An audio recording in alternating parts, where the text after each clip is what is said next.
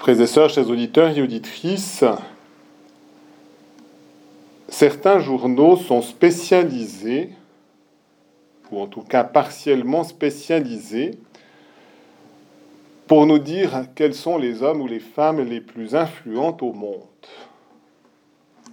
Dans le monde économique, dans le monde politique, voire dans le monde religieux. Et généralement, on pèse la puissance d'un homme ou d'une femme justement à cette réalité temporelle. Est-ce bien la mesure avec laquelle Dieu lui-même mesure l'influence d'un être? Eh bien, il mesure l'influence d'un être bien davantage à la puissance de l'amour qui est dans son cœur.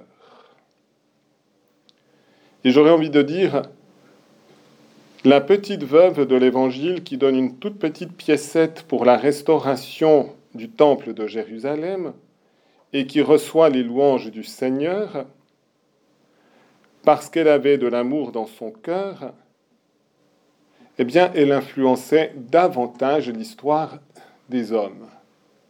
Et du reste, personne ne connaît le nom de ceux qui mettaient des gros billets dans le tronc du temple.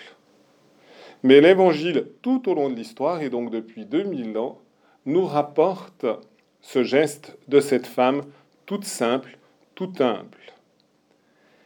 Et quel bien n'a-t-elle pas fait tout au long de l'histoire simplement en méditant l'Évangile? Et en effet, l'homme le plus influent de toute l'histoire humaine, qui est-il? Jésus. Et il a une telle puissance, une telle influence, qu'il est capable de sauver notre humanité. Et il la sauve non seulement des désastres économiques, non seulement des conflits politiques, non seulement parfois des dissensions au sein de la communauté de l'Église, mais il le sauve pour la vie éternelle, parce qu'il nous donne sa grâce, comme le dit l'oraison d'aujourd'hui, qui nous devance, nous accompagne et achève son travail dans la vie éternelle. Et en effet, il n'y a aucune grâce qu'un être humain n'ait reçue qui ne soit passée d'abord par le cœur de Jésus.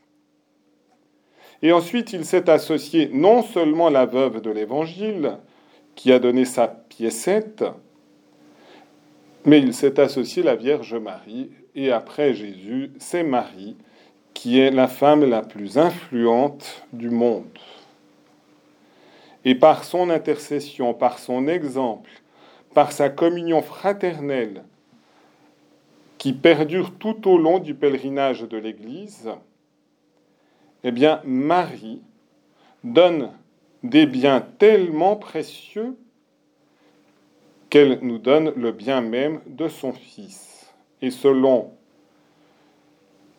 la parole qui a accompagné notre mariadon, qui accueille Marie apprend à aimer Jésus.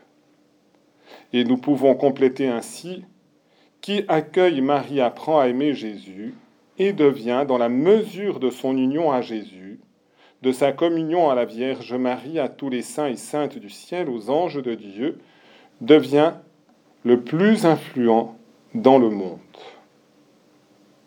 Et c'est bien aussi le sens des lectures d'aujourd'hui. Quelle était l'influence de Jean-Baptiste? Celle d'être la lampe qui brûle et qui brille, parce qu'elle a indiqué Jésus avec amour. La prophétie d'Isaïe nous montrer la puissance que nous pouvons avoir en révélant justement le fait que nous soyons une maison de prière, capable d'offrir des sacrifices et des holocaustes agréés sur l'autel de Dieu, et qui ainsi porte Dieu à déverser les trésors de son amour sur le monde. Eh bien, frères et sœurs, demandons que nous soyons véritablement conscients de ce qui influence l'histoire des hommes, et pour cela, de donner entièrement notre cœur au Seigneur pour qu'il fasse de nos cœurs ce qu'il veut et qu'il fasse de nous des hommes, des femmes et même des petits-enfants qui ont l'influence sur l'histoire des hommes parce qu'en nous règne le règne de l'amour. Amen.